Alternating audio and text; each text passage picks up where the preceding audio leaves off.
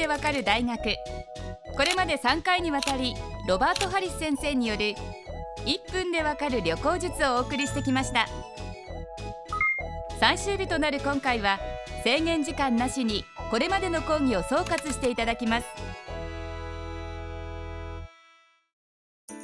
講義の感想や言いそびれたことはありますか？全部足らなかったですね。はい。僕はだから1分話はダメですね。俺ラジオの DJ ですよ。あとね言いたいことが多すぎんですね僕は。はい。何何事に関してももう一言言いたいもう一言言いたいっていうのどどうしてもなっちゃうんでね。はい。反省してます。でもね。特に旅っていろんなテーマがあるじゃないですかでいろんなこと僕なんか伝えていきたいんで昔今はねあの旅のいっぱい本ってあるけど昔はなかったんですよそういう人っていうのは旅先で旅人に旅の traveling tips とかねどこの国境が空いてるとかそういうのを聞きながらこう旅してたんですよ。そういう意味なんでねこうなんか旅の伝道師的に、ね、いろんなことを話した話したくなっちゃうんですね、はい、世界中を旅してきたハリス先生ですが世界的に見て私たち日本人ってどんな人種なんでしょうか？本当にだからアメリカなんか行くとすごくいいサビルロあのなんていうの？いいあの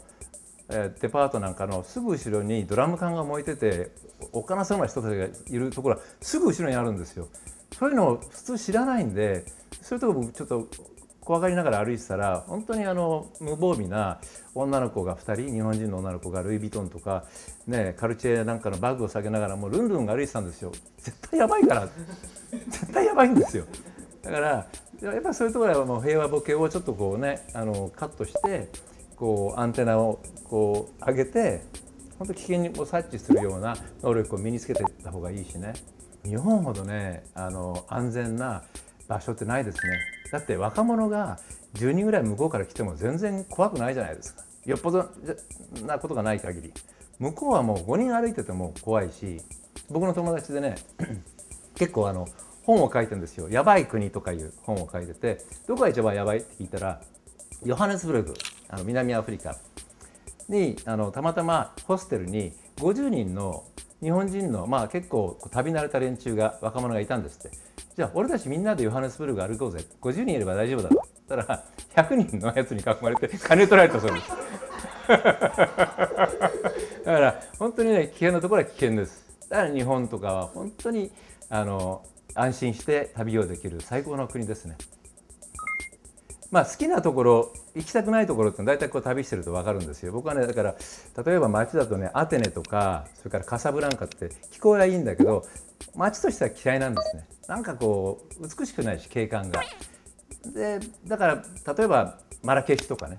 そういうところの方が全然いいし逆にねシチリアってみんなマフィアのイメージが強くてなんかあの怖いんじゃないかと思うんだけど人はすごく素朴で素晴らしい人が多いんで女性にもシチリアはおすすめです。あとモロッコっていうのはね本当に異文化であのアラビアンナイトの世界がそのまま待っててくれてでそこはあのイスラム国家なんだけどそれほどね戒律が厳しくないんですよ。でフランス領だったこともあるんでカフェもあるし。で、まあ、カフェには男しかいないんですけどもあの女性もカップルでも旅すると観光客は別に座ってコーヒー飲んでいいんでね。すごく人々もオープンで朗らかで親しみやすいんでそういうところは最高ですね。はい、旅に関連するおすすめの本を教えてください。で僕があのおすすめの旅の本は僕が書いた本です。えっと「え終わりなき旅路」シリーズっていうのをあの東京書籍から3冊出してるんですけども、えー、最初のが「幻の島を求めて」っていう、えー、これはギリシャの特にあのエーゲ海の島の寄港文です。これは船でいろいろパトモス島とかいろいろ行ったんですけどもそのまあ寄稿文なんで本当にそのどういう人間にあってどういうことをしたかっていう僕の経験を書いたものです。ガイドブックじゃないですね。で次がモロッコです。これも僕と、えー、写真家の友達ともう一人友人と行った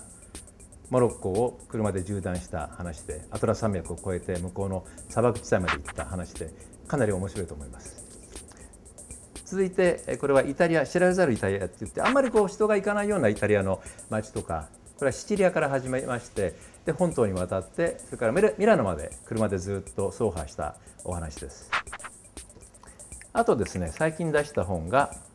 えっ、と英語なんてこれだけ聞けてこれだけ言えれば世界はどこでも旅できるという旅の英会話本です。あのすごく簡単な皆さんが知っている英語で事足りると。いうのでこっちの方はこの本を使っていかに旅できるかっていうのを、えー、僕と日本語英語あまりできない編集者が言ってまあ彼がその何あの一個の実験材料になってやった本です。これあればね大体どこでも旅できると思います。あとあの今回教材に使ったこの Vagabonding Book 旅に出ろこれはあのノートブックなんですね。自分旅する人は自分で書きながらたまに僕のその何トラベルステップスとか美味しいあのお酒とかそういったあの文章が書いてあるだけでこういうこれもおすすめです。ハリス先生ありがとうございました。ロバート・ハリス先生に関する最新情報はこちら。ハリス先生は「嗜好品 TV」にも出演しております。嗜好品 TV もぜひご覧ください。1分でわかる大学ホームページでは過去の講義も見ることができます。アドレスは www.andsmile.tv テレビスマイル1分でわかる大学。また次回の出席をお待ちしています。